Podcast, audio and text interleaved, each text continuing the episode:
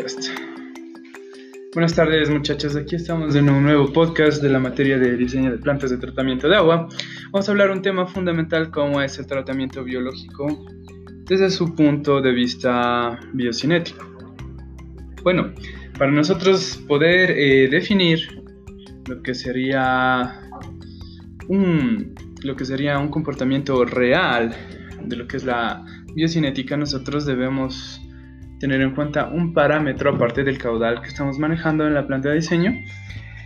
Eh, manejar lo que sería un dato muy importante que es la demanda química de oxígeno. Estamos nosotros utilizando, este es el valor que se va a utilizar de moda eh, en lo que sería diseño de plantas. Este valor, eh, como nosotros deberíamos ya entender, es un valor que procede de la oxidación de varios elementos orgánicos eh, en lo que sería el agua residual. A diferencia que el DBO, que es la demanda biológica, ¿no es cierto? La demanda de oxígeno por parte de las bacterias. Simplemente es el consumo de carbón a través del oxígeno, que sería la gasolina, ¿sí?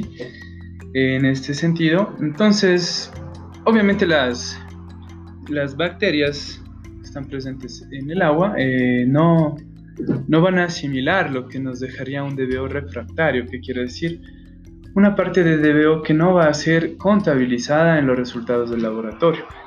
El, de, el DQO refractario en sí también lo tenemos en lo que es eh, demanda química de oxígeno. Sí hay DQO refractario, pero es de muy poco.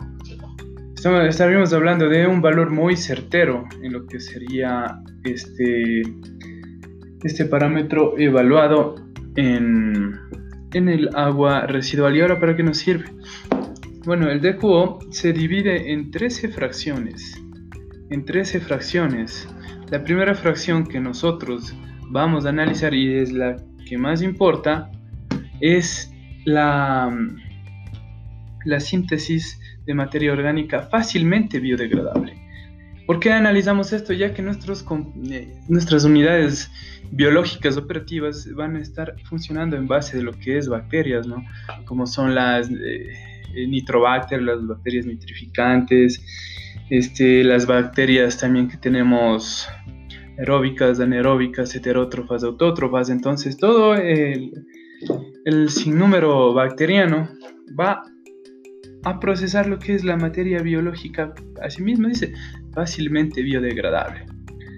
Suele ser el 20% de la fracción del DQO y ese 20% tenemos que atacar. Luego, eh, también va a ser degradado este DQO por lo que son procesos de hidrólisis, que es un proceso que vamos a ver más adelante, y por, lo, por procesos de transformación de materia inerte orgánica en donde vamos a tener los ortofosfatos y sus derivados, ¿no es cierto? Ácido fosfórico, ácido difosfórico, etc. Entonces, eh, como conclusión, eso es lo que, eh, lo que nosotros debemos saber ya últimamente, desarrollar métodos para tener esta fracción, porque esta fracción de demanda química de oxígeno fácilmente biodegradable no es la misma para eh, una industria, para una industria láctea, para una industria agrícola, para una industria de curtiembres, etc. Entonces hay que analizar eh,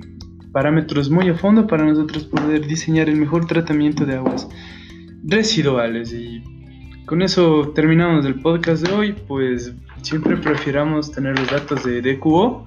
Son datos muy, eh, en mi punto de vista y en la experiencia que tengo, son datos muy reales, ¿sí? pero bueno, y me van a decir el, el DBO, ¿qué pasa con el DBO? Entonces no sirve, no, sí sirve.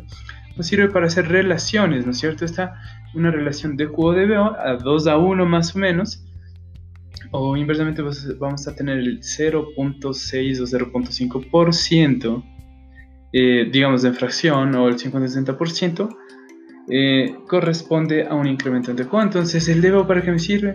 El DBO me sirve, este, inclusive son 5 días de la prueba, ¿no es cierto? Pero me sirve para caracterizar aguas, ¿sí? En base a los coeficientes DBO, de Q a la razón y las proporciones. Eso sería todo, eh, muchachos. Eh, espero haber aclarado un poco lo que es el versus de QO de BO.